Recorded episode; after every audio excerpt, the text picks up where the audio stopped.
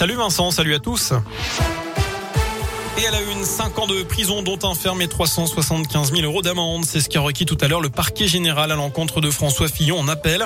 L'ancien Premier ministre est jugé pour des soupçons d'emploi fictif et de son épouse. L'accusation a également demandé 10 ans d'inéligibilité.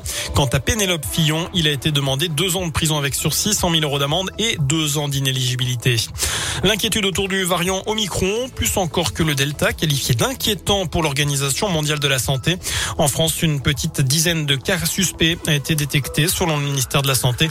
Plusieurs pays, dont l'Australie, ont décidé de fermer leurs frontières aux étrangers jusqu'à nouvel ordre. Et puis face à la reprise épidémique, le CHU de Saint-Etienne s'adapte. À partir de demain, les visites auprès des patients sont revues. Elles se feront sur rendez-vous et seront limitées à une personne par patient par jour pendant une heure. Cette disparition inquiétante à Saint-Etienne, celle d'un homme de 35 qui n'a plus donné de nouvelles depuis un mois et demi, le 15 octobre dernier. Sans domicile fixe, il a été aperçu pour la dernière fois du côté du foyer Renaître dans le secteur de Château-Creux. On vous a mis son signalement sur radioscoop.com. Direction Panissière également à côté de Belbigny. Un homme de 34 ans a été condamné pour des coups portés sur sa compagne enceinte de 3 mois. Les faits remontent au 19 novembre. La victime présentait des blessures au visage et à l'abdomen. La veille, le trentenaire aurait déjà tenté d'étrangler sa compagne. Le prévenu était mis en cause pour d'autres faits de violence sur son ex-femme en septembre 2019. Il a écopé de 18 mois de prison, dont 9 avec sursis.